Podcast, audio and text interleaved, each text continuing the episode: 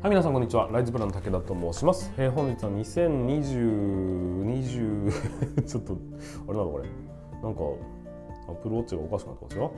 2020うんと3年7月15日土曜日ということでお送りしていきましょう。この番組は建設業界をワクワクする業界へ現場ラボの提供でお送りさせていただきます。ということで本日もスタートしていきますが今日は土曜日ということになりまして、えー、と周りはねやっぱり車の量はだいぶ減ったなという感じで通勤してまいりましたが、えー天気はあまり良くないです皆さんいかがお過ごしでしょうか、えーこの辺からぼちぼちと,、えーなんていうの？コロナ禍ではできなかった行事みたいなものがお祭りごとみたいなところがどんどん皆さん増えていってるんじゃないでしょうか。我が町はですね、えー、と花火大会が明日かな？日曜日なので行われるという予報なんです予定なんですけども予報天気予報でいきますとちょっと微妙な天気かなと思って、えーおります。本当はね、えー結構家の近くだったりするものですから、えー花火大会を見ながらこうビールでも飲んでやろうかなと思ったりしてたんだけどうんどうかな？際どいかな？もしあれだったらあさってもなんかえーどうやら世間的にはお休みということで、えーそっちに延期になる可能性もあるよというところなんですけどもね、まあ、ちょっとこうやってね、えーいろんなイベントごとが増えていくのは楽しみだなというふうに思っておりますしこういう人が集まるところってもともと僕すごく好きなので そういうようなところで、えー、といろいろ参加して子供と一緒にね参加してみたいなというふうに思っている今日この頃でございます、えー昨日はですねちょっと,、えー、と研修2本立てでだいぶ体力を削られたもんですから、えー、と放送を中止させていただいて申し訳ありませんでした。今日は、え元気よくやりたいというふうに思っておりますので、えーお付き合いいただければなというふうに思っております。なんか最近ですね、えー、といろんなところにこう、えーレモンサワーの、えーなんていうのかな露出が増えてまいりまして新聞社にも、えー、と全部で4紙に取り取り上げられ取り上げていただいたということと、まあ、雑誌だとかの取材も受けましたしっていうのは、えー結構ね、えー、となんていうのかな話題としては盛り上がってきているような感じでございます。まあ、それに比例して、えご注文いただく回数も増えてきておりますので、えーまあ、いずれにせよですね、少数のロットで、えーと限定生産ということになります。なくなってしまったらもう売り切れごめんということになりますので、えーもしも気になる方がいらっしゃれば、ぜひぜひ早めにお問い合わせいただければなというふうに思っておりますので、よろしくお願いいたします。はい、ということで本日もスタートしていきましょう。皆さん準備はよろしいでしょうかそれでは今日も立ち入り禁止の向こう側へ行ってみましょう。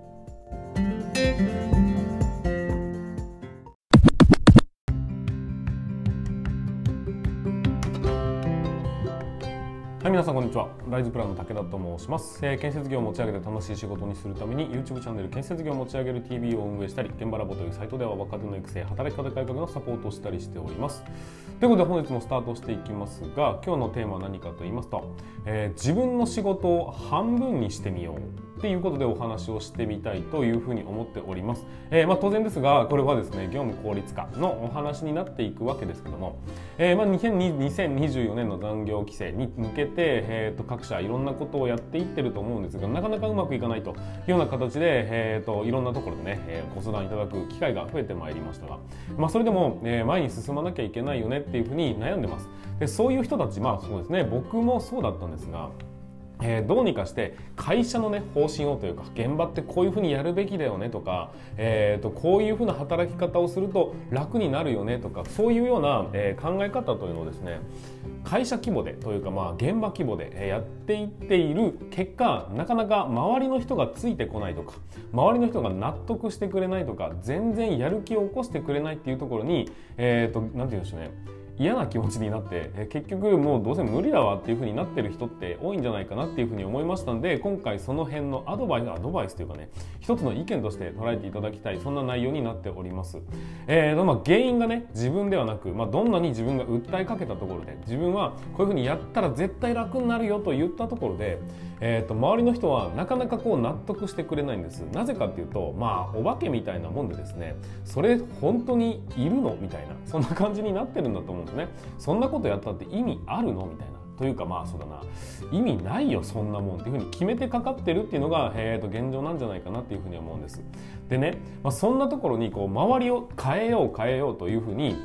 え努力をしてそこに時間を割いてそこに労力を一生懸命注ぎ込んでやったとしても結局動いてくれないっていう現状ってあるじゃないですか。そこで、えーと、皆さんにはですね、えーとまあ、せっかく何か改革しなければいけない何か変えていかなければいけないこれからの時代にね今のままのやり方だと絶対どこかで太刀打ちできなくなるというふうに危惧を感じている皆さんに、えー、とぜひやってみていただきたいことっていうのがあるんです。それは何かというと一番最初に言いました。自分の仕事を半分にしてみようというような発想でございます。まあ、当然ね会社なので、えー、組織で動いてますからね組織のみんなが、えーと、結託してこういうふうな方向で進めていこうというふうにやらないと、まあ、大きな改革みたいなことは多分できないと思うんです。ですが、えー、じゃあ皆さん自分自身のことだけを考えた時に自分の仕事半分にできますかと。いうようなところをちょっとね本気を出してやってみてほしいなというふうに思うんです。まあ、当然、え会社の協力も必要な部分もあるかもしれませんが自分だけやってみたいんだっていうんだったら多分ですね、えー、っと納得してくれることが多いんじゃないかなと要は試しにやってみてうまくいけばみんなに広めたいんだっていうこの意思っていうのは当然会社だって欲しい、えー、っと部分になるはずですから、えー、少なくともそういうような動き方をちょっとしてみてほしいなというふうに思うんです。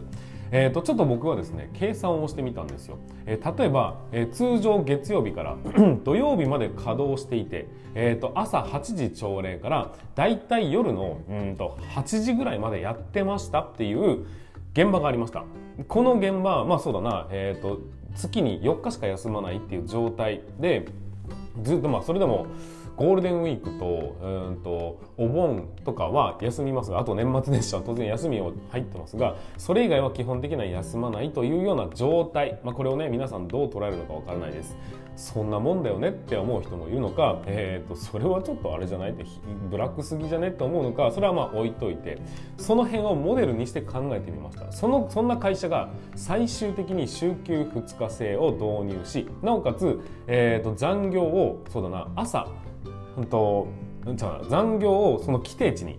残業規制の規定値に収めるならばどのぐらいの仕事量時間仕事時間を減らさなきゃいけないのかっていうふうにやってみたんです。そうするとですねおよそ63%にしなければいけない。つまり、えー、とそうですね約3分の2にしなければいけないんです。3分の2減らそうと思って3分の2ピタッと減ることなんてありえないですから結局意識としては半分減らさなきゃいけないってことです。時間を。今まで仮にね8時から、えーとまあ、8時から8時まで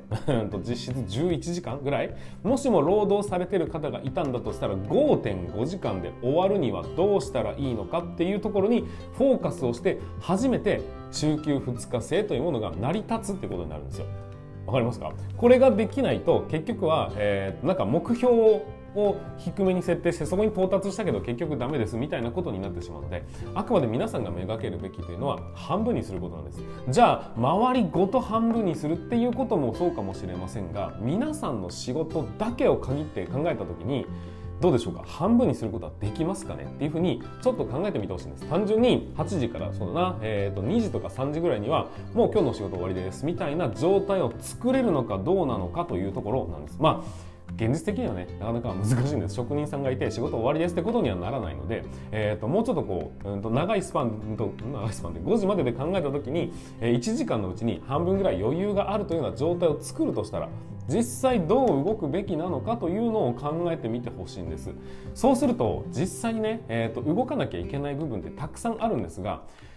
いろいろ考えることになると思うんです。例えばそんな朝礼この時間に違うことできたら楽だよなとか。えー、新規入場者教育をやってるこの時間を違うことに当てられたらいいよなとか、えーと、図面自分で書いてたら絶対にその半分にするっていうことは無理だからこれ外注に出してチェックだけすべきだよなとか。あとはその墨出しする時間じゃなくてこれはもう外注に出さなきゃダメだなっていうふうにちょっとずつちょっとずつうんと今の自分の業務を見直すことに、え、最終的につながっていくと思うんです。それを、えー、単純に繰り返していってまあそうだな。外注に出すとか手伝ってもらう手伝ってもらうそのね、えー、社内ではなくその社内の他の現場をやってる人を忙しくさせるんだと意味がないので、えーと、自分の業務に例えばお金を払って外注化とかあとは会社の、えーと、空いている人に誰か手伝ってもらうような施策をちょっと考えつつまずは自分の仕事というものを余裕で終わりますけどっていうような状態にするとしたら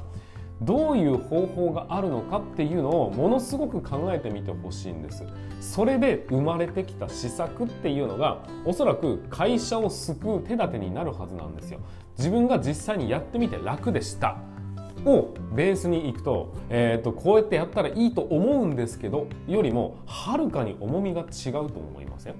やっぱり、えー、実績に、ね、基づくうんと提案になると今までのようにね、えー、机上の空論でこういうふうにやったらいいと思うんですけどってなると実績がないことに対してやっぱり信頼度っていうのは落ちてしまうんです。だからその信頼を勝ち得るためにその実験体として自分を使うっていうことです。そして自分は自分で効率的に仕事ができるようになるわけですから悪いことはないですよね。そして同じくね現場をこなすことができるっていうんであれば、まあ、雑談の時間が増えてみたりねするときにあ今のの時間余裕を持ってんなっていうふうに思ってくれればそれで成功ということになるわけじゃないですか。あくまで目標値は